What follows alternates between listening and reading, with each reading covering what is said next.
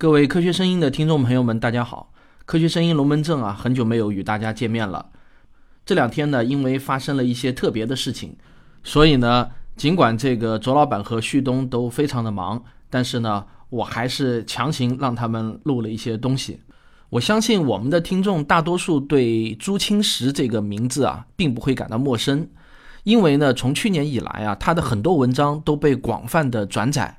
这两天呢，他又闹出了一个大新闻。不过考虑到还有不少听众呢，可能是不晓得咋回事儿的，那么我来呢，先给大家做一个简单的回顾。朱清时，化学家，中国科学院院士，曾担任中国科技大学第七任校长，南方科技大学的创校校长。除了这些呢，他还有很多的光环和头衔。应该说，在他年轻的时候，是一位有杰出贡献的科学家。去年下半年呢，有一篇文章在网络上和朋友圈中疯转。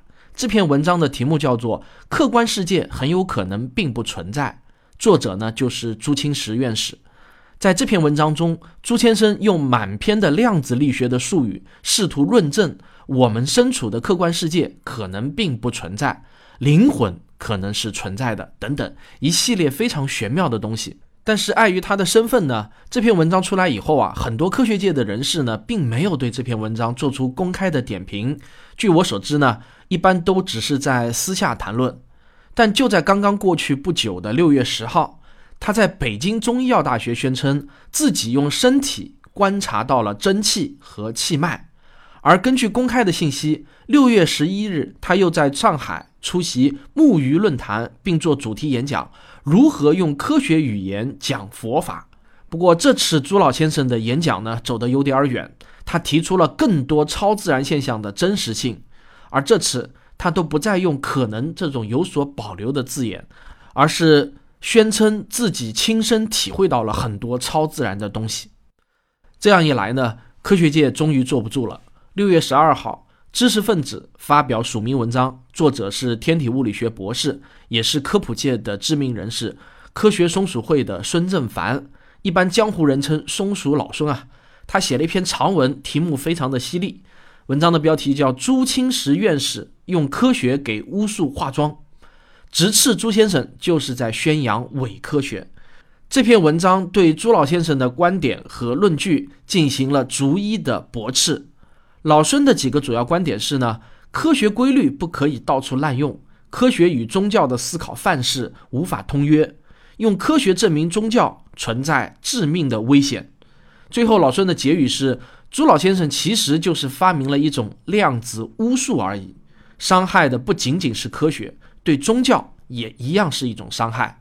对此呢，科学声音作为一个民间组织，我们也要明确表明一下我们的态度和观点。我们对朱清时院士的这些做法当然是持反对态度的。那么我自己的观点呢比较明确，我认为啊，很多年以后，当人们谈论一位叫做朱清时的中国科学院院士时，引用最多的一个描述是，他是让成都华西中学蒙羞，让中科大蒙羞，让南科大蒙羞，让中科院蒙羞，让中国科学家蒙羞的一位早年做出过杰出科学成就。晚年却宣扬伪科学的人，朱清时院士已经丢掉了最基本的科学精神，也丢掉了最基本的科学研究范式。至于驳斥朱老先生的具体论据，我相信啊，同样的话从一个正经的科学家嘴里说出来，会比我说出来更加有力度。朱院士曾经是一个杰出的化学家，他的物理学常识，说实话，真的还不如我们搞科普的。他最喜欢引用的论据呢，几乎全部来自于量子力学。那么，我们就先来听听正儿八经的理论物理学家是怎么评价他的那些所谓的量子力学吧。首先呢，我想请大家听李淼老师的声音。李淼教授是中山大学天文与空间科学研究院的院长，正儿八经的理论物理学家。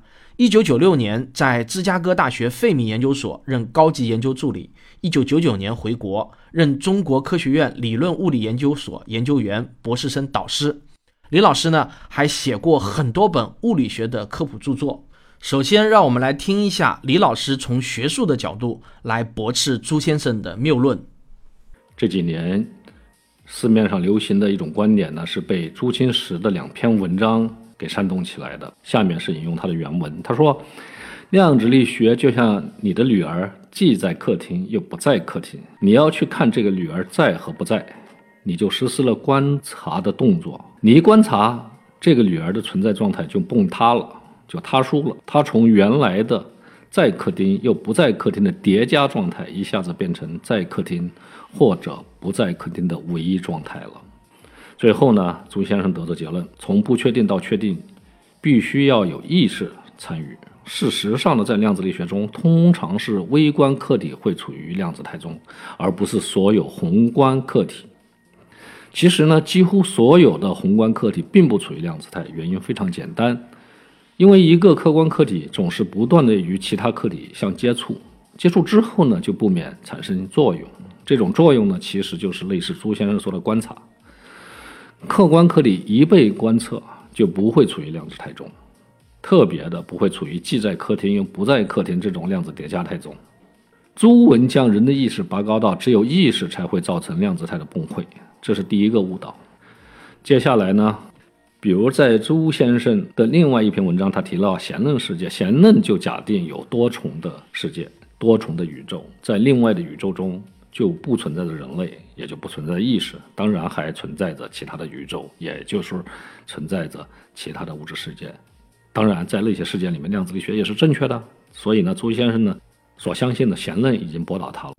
在物理学中，当我们谈论一个客体时，比如一个电子，或者一只猫，或者是你的女儿，我们要为这个客体赋予一些量。第一个就是质量，不论意识去不去测量。电子的质量是固定的，大约呢是十的负二十七次方克。如果我有一克电子，不论我测量和不测量，数不数它的数目，里面一定含有一千亿亿亿个电子，是吧？这个质量就决定了电子是存在的。电子呢是带负电荷的。如何去测量电子电荷？很简单啊，就是让一个运动的电子穿过磁场，看看它的路径是不是弯曲的。如果是弯曲，要测量它的弯曲程度，这样就确定电荷了。所以呢，电荷本身又确定了电子的第二个量。电子的第三个重要特质是自旋，它就像一个小陀螺，测不测它呢？它总是在那里。我们再看看朱清时的文章里面提到的玫瑰，玫瑰有颜色的。他说：“哎呦，这个玫瑰啊，你的意识里面不动念，你就不会看到这个玫瑰，而这个玫瑰就可能是不存在的。”这也是一个误导，因为我们知道玫瑰吸收阳光。玫瑰从空气里面呼出二氧化碳，在土里面吸收营养，玫瑰就和它的环境发生作用，玫瑰就必须存在。所以呢，朱文的主要结论之一，波函数也就是量子力学的状态，从不确定到确定，必须要有量子力学的参与。这个结论真的到最后，我们发现朱清时先生是错的。朱文关于灵魂的解释呢，首先。借助于人的大脑里面的意识，可能和纠缠有关。按照朱文的意思，当我的父母生下我的时候，我的大脑居然和宇宙中别的什么东西是纠缠的。即使我相信我的大脑是量子态，或者我的大脑中的一部分是量子态，它也不会和宇宙其他什么东西纠缠。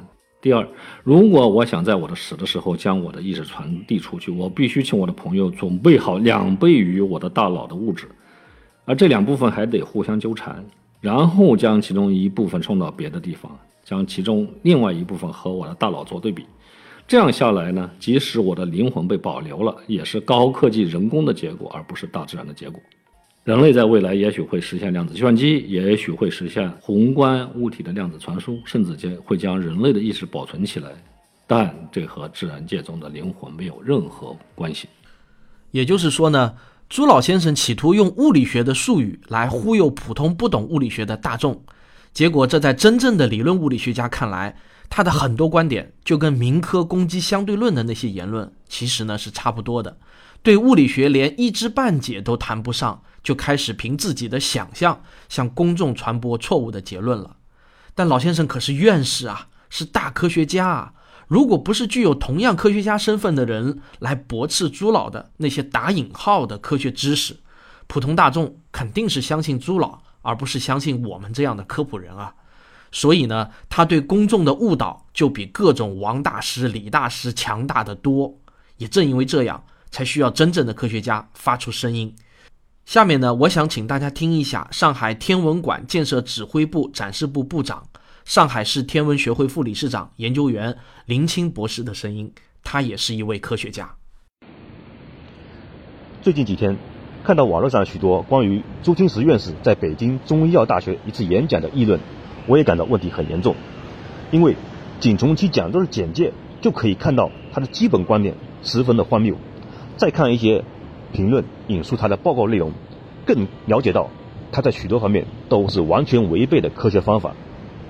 我认为，出清时院士关于科学的终极是佛学，关于量子意识、人体真气以及存在超自然力等观点，都是完全违背科学界的主流认知的。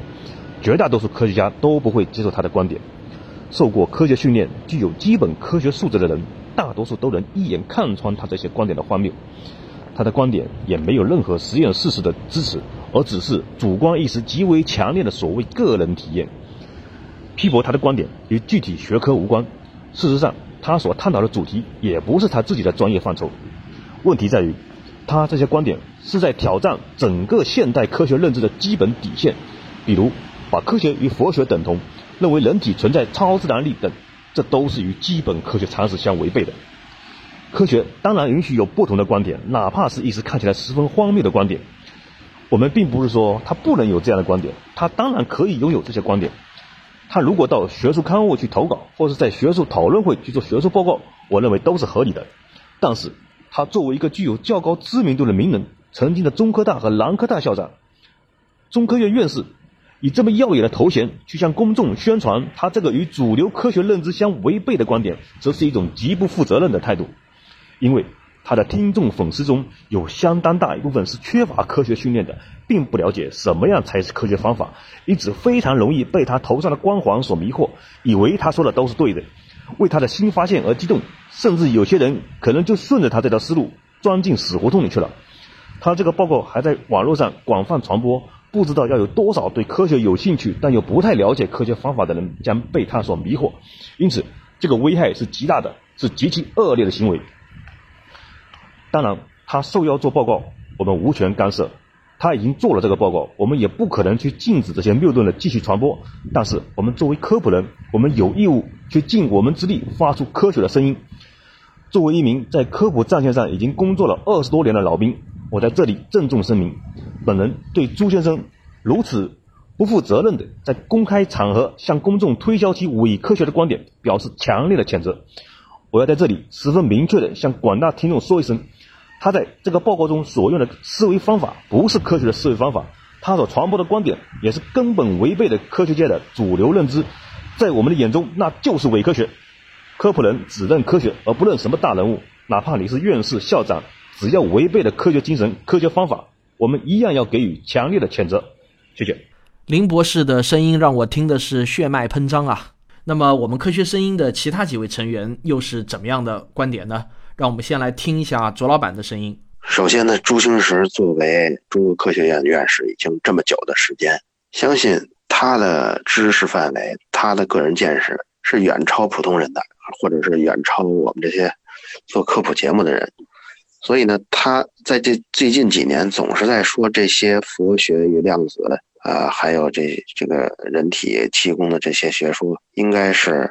那一个是他有勇气，二一个就是他真的通过自身的感触体察到了一些东西，但这些东西关键就在于可不可以验证了。对于他这个岁数人来说，估计也没有精力、没能力做实验去验证。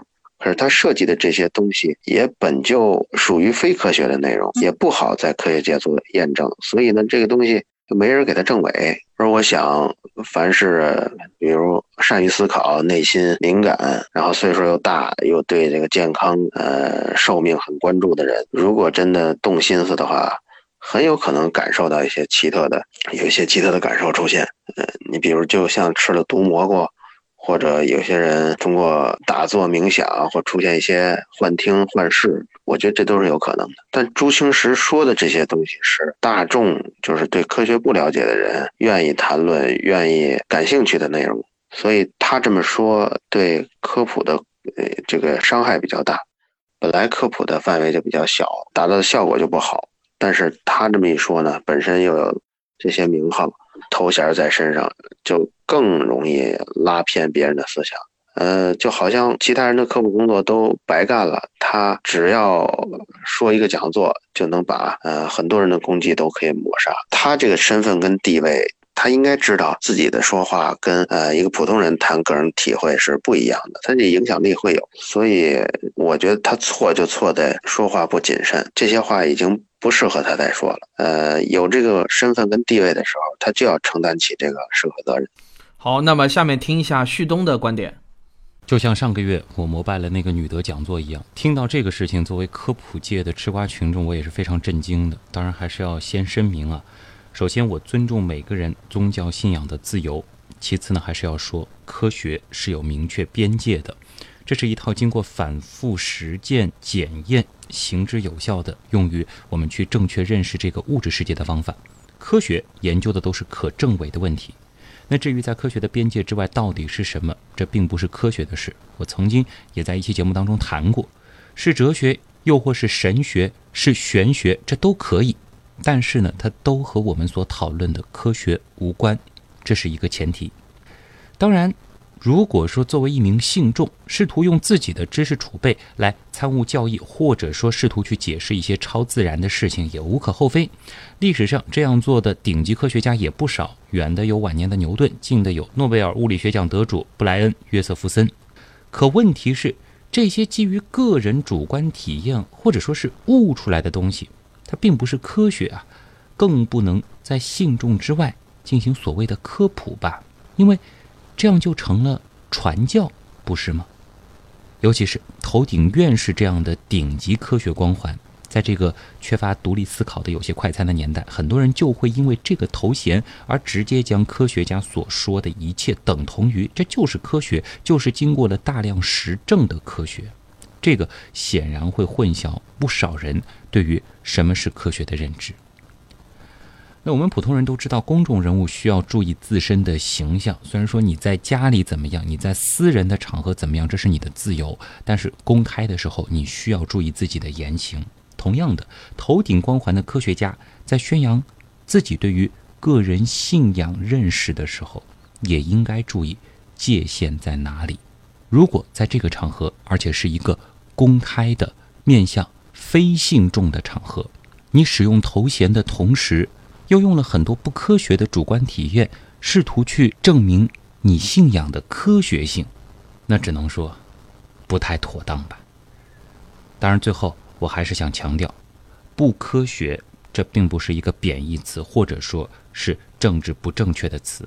但是反过来，传统也并不代表着它就一定是正确的，或者说拥护传统，它也并非一定是一件。政治正确的事情。好，最后我们来听一下吴金平吴老师的声音。周清时院士最近的言论呢，我也看到了，很多群里面都在转发，因为他院士的身份啊，的确造成了不小的影响啊。我们做科普的辛辛苦苦讲了那么久啊，被他一招就毁的差不多了。幸好啊，现在网上反驳的文章都很多了，科学界很多人也都坐不住了。呃，比如说李淼就花了不少的口舌，在自己的呃付费音频节目里面做了详细的解释，指出朱院士的错误所在。科学松鼠会的老孙呢，也写了文章反驳，流传也很广啊。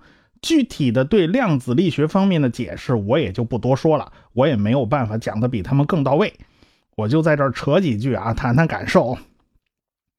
呃，有一句话我印象很深，就是说关于当。科学家们辛辛苦苦爬上山顶时，才发现佛学大师早已在山顶上等着了。这个说法其实很早就在流传啊！我听到这个说法，并非是从朱院士这儿听来的。当年我混进一个传统文化兴趣班里面，听到某人就是这么讲的。当然了，我是潜伏进去踢馆的嘛。朱清时院士这回啊，他又强调了一遍。我想很多人也都是这么想的，他们也真的相信是这么回事其实这话呢，暗含了很多前提，他没有讲清楚。看这个意思啊，啊，好像是不管佛学也好啊，科学也罢，好像大家都是奔着一个目标去的，只是路径不一样，有的快，有的慢。他那意思就是佛佛教是走捷径，直接走得很快，直接就到山顶了。科学就是爬爬的那个山上，就慢慢慢慢蹭蹭磨磨蹭蹭在那儿啊，始终找不到正确方向啊，所以走得特别慢。他不这个话差不多就这意思吧？其实这很值得商榷。佛学和科学爬的是同一座山头吗？他是这样吗？未必吧。这根本就是挨不上的事儿啊！因为科学和宗教本来就不是一个路数。再者，这话强调了啊，佛学爬到山顶了，有山顶吗？山顶象征着终极的智慧，但是你翻过来想啊，也就象征着到此为止了嘛。你到了山顶就 over，再也无路可走了嘛。终极跟无路可走是一码事儿，有这码事儿吗？科学从来没强调过终极智慧。波普尔的理论我们强调过很多次了，不能证伪的不算科学。那么，任何科学得出的结论都在等待着被证伪。既然如此，那也就没有哪个理论号称是终点，是不是？他因为他等着被证伪嘛，他怎么能说是终点呢？所以啊，科学强调认知的确定性，它不强调真理。比如说能量守恒定律，我们至今没有找到反例嘛，所以这个东西它是确定的，它是靠谱的。哎，一个结论只要在限定的范围内使用，就是可靠的。科学研究追求的是这种确定性，这与宗教追求的东西它不是一码事儿。当然，宗教拉着科学来证明自己的正确性，那只能说他自己权威性不够嘛，是不是？需要借助科学的权威性来替自己撑腰嘛？那这就是另外一码事了。朱清时院士的整个描述里面呢，呃，他那个“真气”这个词儿出现了很多次，其实每次的含义都有都有变化。意识这个概念含义啊，在他的叙述过程里面也是有变化的。其实呢，呃，这也好理解，只要使用我们普通的自然语言呢，呃，你的含义都是会慢慢慢慢慢它就会跑。恐怕这个问题是很难解决的。那除非你用数学公式嘛，你把它这俩写成变量，写成数学公式，那就它就不跑了嘛。但是有些基础的这些词啊，这个概念，它到底是什么意思？到底是什么内涵呢？我以前看到有人在网络上啊，聊天软件里面，呃，大段的发言讲佛学，大段贴文字，我看了看，很多概念都看得糊糊里糊涂的，也不是太明白，他们到底说的是什么呢？所以我就弱弱的问了一句：“啊，你说的这个东西如何测量呢？”然后我就被他们拉黑了，被他们踢出来了嘛。其实这是科学研究的一个路数，一个基础概念的真正内涵啊，其实是由测量方法界定的。听过我《宇宙大爆炸》专辑的朋友们可能会记得啊，最近我出的这本书《柔软的宇宙》里面也写到这部分内容了啊，质量。是有两个测量方式的，一个是通过引力来测量，哎，我们用天平秤什么的，就是靠引力；还有一个是通过惯性来测量，比如说我们用用个什么加速计啊测测，哎，就是用的惯性。测量方式不一样啊，其实这两个质量的含义它是不同的。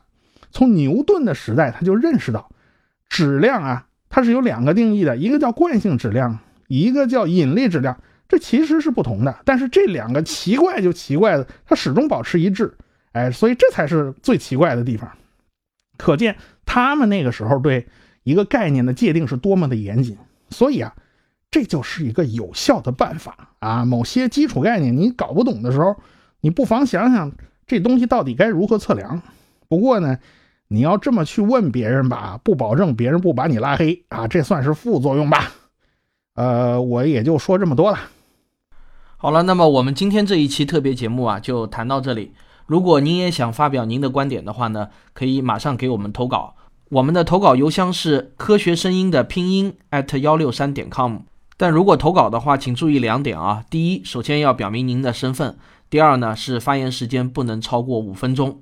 好了，那么我们下期再见。